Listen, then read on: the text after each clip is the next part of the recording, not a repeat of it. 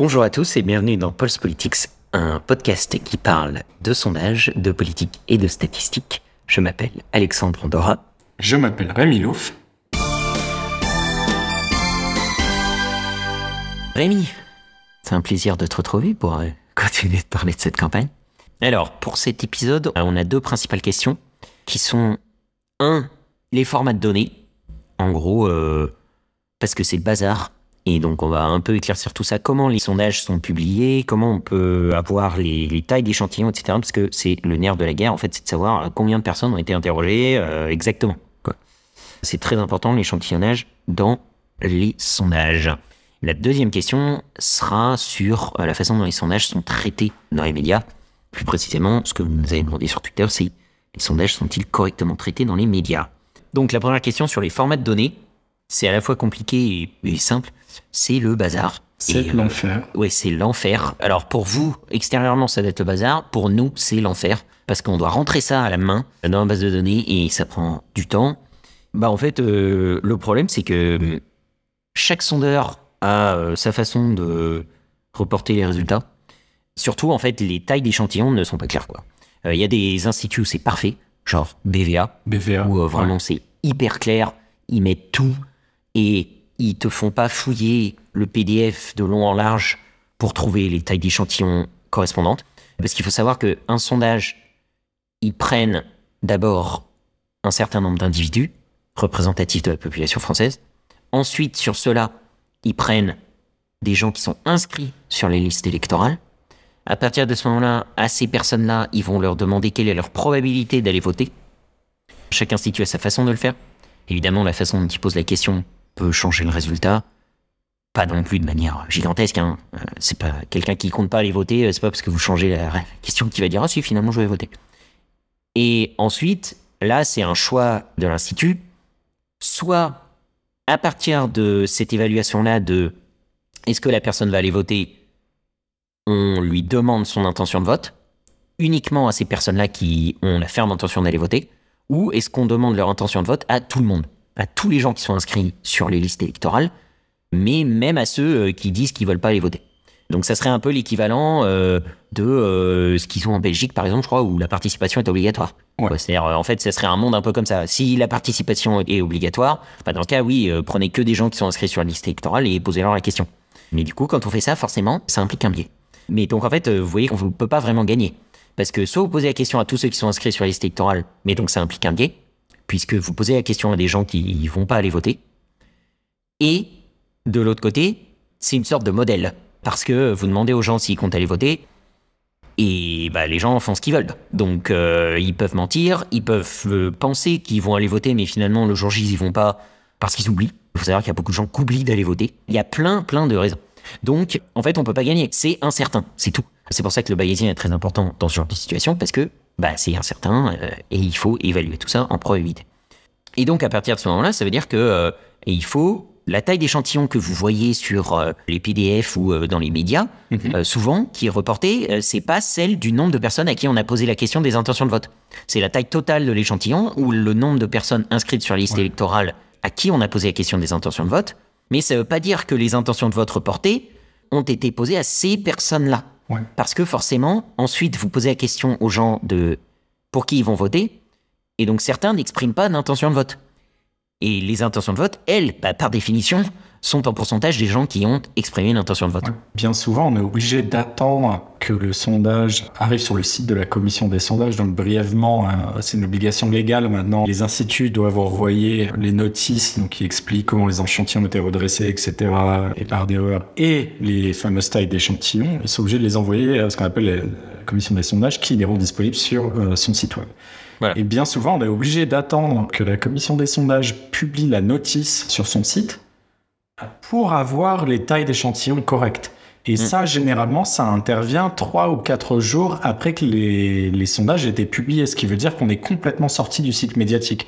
Ça, c'est un problème qui est récurrent, on en parlera plus tard, mais euh, on a euh, donc vous avez des sondages qui font euh, qui font tout un foin parce qu'il y a eu Pécresse a perdu deux points, et puis en fait, vous regardez les tailles d'échantillons trois jours plus tard, vous apercevez que finalement, euh, c'est dans le bruit statistique. Enfin, la, la variation, elle n'est pas. euh, étant donné, étant donné qu'on a une taille d'échantillon de 500 personnes, au lieu des 1000 annoncés, eh ben, on se retrouve dans le bruit statistique. Exactement. Et nous, on est vraiment à la traîne là-dessus à chaque fois. On est toujours là à attendre les vraies tailles d'échantillons pour conclure. Et honnêtement, on n'exagère pas. hein. C'est vraiment. euh, vous pouvez passer d'une taille d'échantillon annoncée à environ 1000, 1100.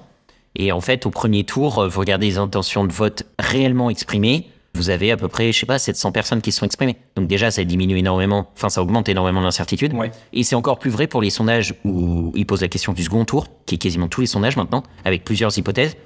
Faites encore plus attention à, ces- à l'interprétation de ces sondages-là. Parce que, par exemple, sur un hypothétique second tour Pécresse-Macron, les gens sont extrêmement incertains. Et donc, vous avez à peu près, vous avez entre 30 et 40% des gens qui n'expriment pas d'opinion, à qui on pose la question, en général. Donc, forcément, ça diminue les tailles d'échantillons énormément. Et si, en fait, vous partez avec 1000, vous pouvez vous retrouver avec 500 personnes qui répondent à la question, ce qui divise l'échantillon par deux. Mais évidemment, ça, euh, franchement, personne ne le dit. Donc, personne ne le dit, d'une part. Et deuxièmement, ça, euh, c'est les coups de gueule que je viens de passer. C'est extrêmement compliqué de trouver l'information de manière euh, simple, quoi. Il y a que BVA et Ipsos, euh, même si un peu moins Ipsos, parce qu'ils donnent pas le pourcentage, ils donnent simplement les chiffres bruts. Bon, derrière, faut juste faire bon, un petit, un calcul. ouais. C'est pas méchant, mais BVA, il donne tout. Il donne euh, le nombre d'inscrits, le nombre de gens à qui ils ont posé la question. Sur ces gens à qui ils ont posé la question, le pourcentage de gens qui n'ont pas exprimé d'intention de vote, et du coup, le nombre de gens qui ont effectivement exprimé l'intention de vote, qui est la réelle taille de l'échantillon.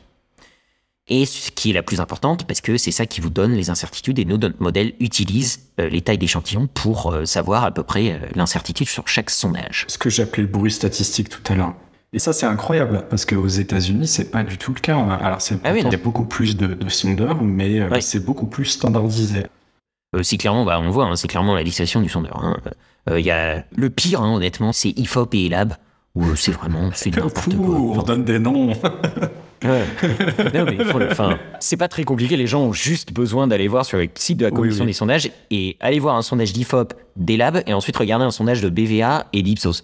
Euh, Vous allez voir la différence entre la façon dont les sondages sont, dont les chiffres sont reportés. Et honnêtement, pour trouver les tailles d'échantillons réelles euh, chez ELAB et IFOP, mais c'est beaucoup plus compliqué, ça prend beaucoup plus de temps.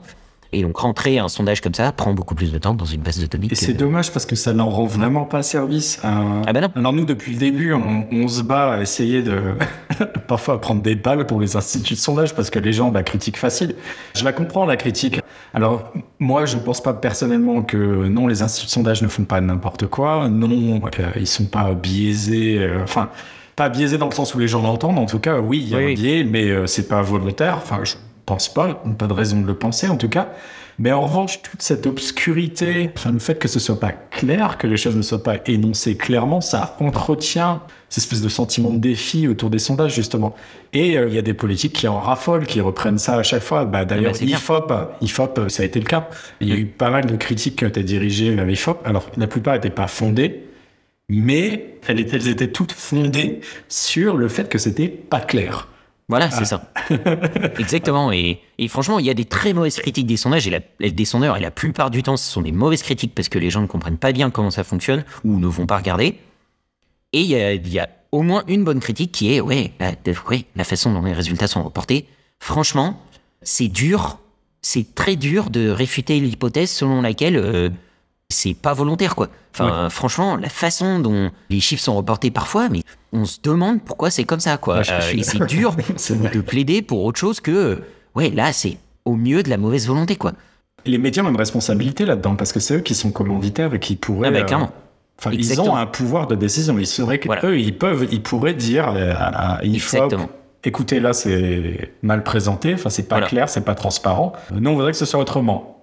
Ça, ça nous mène à la deuxième question qu'on voulait aborder. C'est euh, voilà le traitement des médias dans les sondages, c'est lié à ça. hein. Et euh, clairement, comme tu dis, Rémi, moi je trouve que plutôt que de chacun un peu dans leur coin euh, faire leur régression locale pour faire une agrégation de sondage, enfin tu vois, c'est sympa, mais honnêtement, c'est pas leur spécialité aux médias de faire de la data science et des modèles. Honnêtement, qui nous laisse ça à nous tous, la communauté open source où on, on est très bon pour ça, on fait ça tout le temps. Et eux, je pense qu'ils auraient beaucoup plus de pouvoir, parce que nous, on a zéro pouvoir de ce côté-là. Eux, ils ont un gros pouvoir qui est d'exiger des instituts que la façon dont les tailles d'échantillons, au moins ça, soient reportées de manière claire et précise, et surtout, ça soit la même à chaque fois et pour tous les instituts. Et ça serait une utilisation de leur influence qui, pour moi, serait beaucoup plus utile que de chacun faire son agrégation dans son coin, parce que de toute façon, ça apporte pas grand-chose. C'est très utile d'avoir plusieurs modèles, mais d'avoir des agrégations qui reposent toutes sur les mêmes méthodes, c'est pas très très intéressant d'un point de vue statistique. C'est pas très très intéressant. Et puis, le, si tu veux, la, façon dont les, agrégations sont faites, on reste un peu dans une dynamique euh, type course de chevaux. À, où euh, chaque fois qu'un nouveau sondage paraît, on met à jour notre agrégation et hop, euh, petit cheval Pécresse est passé devant petit cheval euh, Le Pen. On invite des commentateurs politiques dont le travail est de commenter, donc forcément on les met sur un plateau pour commenter le passage de, de, Pécresse devant Le Pen. Ils vont commenter pendant deux heures, ça fait il n'y a aucun problème. Et parfois, c'est à se demander s'il n'y a, y a, pas un, intérêt à, garder, certaines informations euh, pour eux, qui est, par exemple, la taille réelle de l'échantillon. Parce qu'à partir du moment où euh, c'est public, euh, l'échantillon sur lequel on est en train de discuter, c'est 500 personnes, c'est pas du tout la même discussion que ah oui 1500 euh, statistiquement ouais c'est pas du tout la même chose Franchement, ouais, et ça me désole. Ouais, en général, ce genre d'argument est très utilisé quand tu commences à être un peu complotiste, quoi, tu vois. Mais là, honnêtement, hein, enfin, c'est pas du tout euh, ni à toi ni à moi notre notre penchant naturel. On est quand même très très euh, rationnel dans notre façon de penser sur ces trucs-là. mais honnêtement, là, enfin, tu, tu, regardes les notices.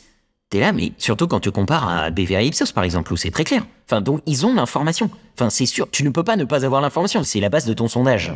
Donc, ils ont l'information. Mais la façon dont l'information est reportée, c'est pas possible, quoi. Enfin, c'est limite fait exprès. Si tu veux, les, euh, seuls autres endroits où j'ai vu des choses aussi complexes pour rien, c'était l'industrie du luxe. J'ai bossé dans, j'ai bossé dans le luxe, je peux pas dire pour qui, mais j'ai bossé dans l'industrie du luxe. Une boîte, euh, qui était assez, euh, assez ancienne. Et pareil, c'est la, la, seule fois où j'ai eu des process et des rapports qui étaient aussi, aussi bordéliques, il faut dire, parce qu'il y avait le poids de l'histoire. Et là, j'ai ah l'impression qu'on est. Euh, alors, euh, c'est mon interprétation généreuse de la situation, c'est que c'est le poids de l'histoire. Ouais, j'ai envie de dire ça aussi, quoi. Peut-être que probablement l'exigence augmente, hein, parce que forcément, quand tu commences à avoir des agrégations, ensuite des modèles et tout, bah, les gens mettent leur nez dans les données, alors qu'avant ils faisaient pas ça, et donc forcément ça, ça crée plus d'exigence. Et puis c'est très très récent en France, hein, comparé aux États-Unis. Ouais, c'est euh. extrêmement récent, c'est sûr. Mais, mais bon, tant mieux. Et franchement, genre, oui, ça pour moi c'est une, une bonne critique des instituts.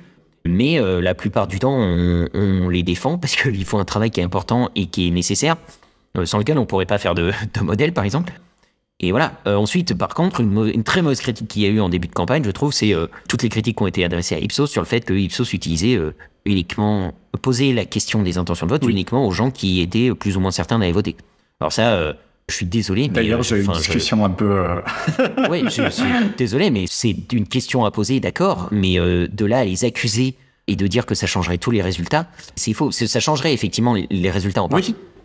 Mais la question, encore une fois, c'est une, question de modèle, quoi. C'est comme je disais tout à l'heure, si vous posez la question pour qui allez-vous voter, même à des gens qui vont pas voter, et quel est l'intérêt de ça, en fait? Enfin, donc forcément, ça crée des problèmes. Ça, crée d'autres problèmes. Donc il n'y a, pas de, a pas de solution parfaite. Dans les, vous avez un choix à faire. Euh, je trouve que les deux se défendent. Pour la modélisation et pour essayer de prévoir les résultats, je dirais même que ne poser la question que aux gens qui sont plutôt sûrs d'aller voter est plus pertinent. Euh, parce que ça vous permet de vous rapprocher plus de la réalité des gens qui vont aller voter. Mais c'est très intéressant aussi d'avoir un panorama de ce que, a priori, l'intégralité des gens inscrits sur les électorales pensent. Après, c'est une question de, de choix derrière. Et là, pour le coup, il n'y a pas vraiment de, vérité très claire. C'était pas une bonne critique. Je me souviens, j'avais une discussion un peu, un peu passionnée sur Twitter avec euh, un politique qui justement critiquait, euh, critiquait oui, pour ça. En fait, euh, les deux façons de choisir les échantillons sont biaisées, sont fausses. Enfin, on ne sait pas exactement qui seront les gens qui vont aller voter.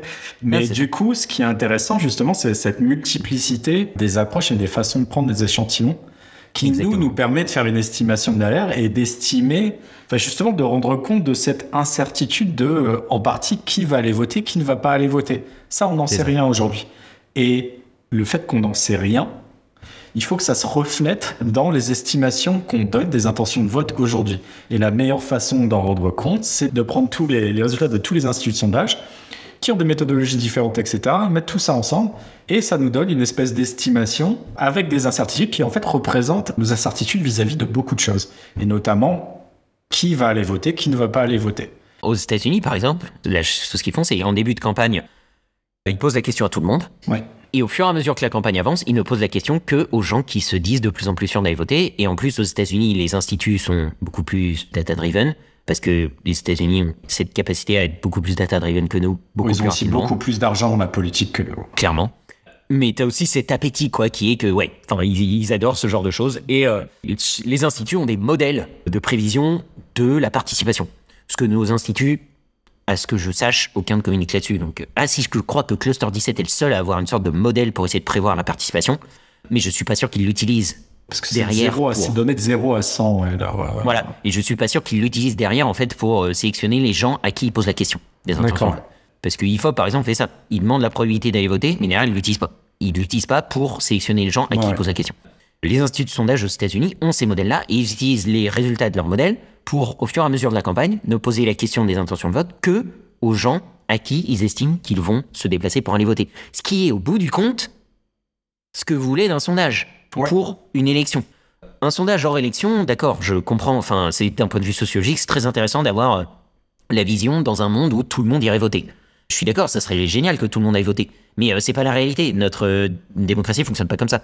Donc, un sondage veut essayer de se rapprocher au plus proche des gens qui vont aller voter. C'est ce qui est le plus dur, en fait, pour les instituts de sondage. Et donc, aux États-Unis, ils ont ça, ils ont cet hybride où, au fur et à mesure, ils transitionnent vers ça. Donc, les deux façons ne s'opposent pas, en fait, et il n'y a pas vraiment de recette miracle, parce que c'est ce qu'il y a de plus dur, en fait, euh, Ouais. quand on fait un sondage. Voilà. Sauf si tu as quelque chose à rajouter, je propose de s'arrêter là pour cet épisode, euh, parce que ça fait déjà. euh, Ça fait déjà beaucoup, et puis, enfin, on peut taper sur les médias pendant très longtemps. Exactement. Non, mais en tout cas, j'espère qu'on a on, été on un va peu. regarder pour les suivants. parce que- Ouais. Exactement. Non, en Ouais. tout cas, j'espère que ça a éclairci un peu certaines choses. Voilà, voilà. Bah écoutez, merci beaucoup de nous avoir écoutés encore une fois. Ouais, merci. J'espère qu'on n'est pas que c'est intéressant. Et n'hésitez pas, hein, si vous avez d'autres questions, à, les, à nous les envoyer sur Twitter. euh, Oui, comme d'habitude, on n'a toujours pas de site web et euh, on n'a toujours pas de développeur web. Donc tout est sur Twitter, at Position. Suivez-nous là, posez-nous vos questions ici. Envoyez-nous vos meilleures vidéos euh, de quand vous courez et vous écoutez euh, notre podcast. Euh, voilà. S'il vous plaît, pas de menaces de mots ou d'insultes. Tout se passe sur Twitter, que ce soit commentaires, bisous ou insultes, at Position. D'accord? Disposition. Et sur ce, on vous souhaite une bonne journée où que vous soyez. Bonne journée.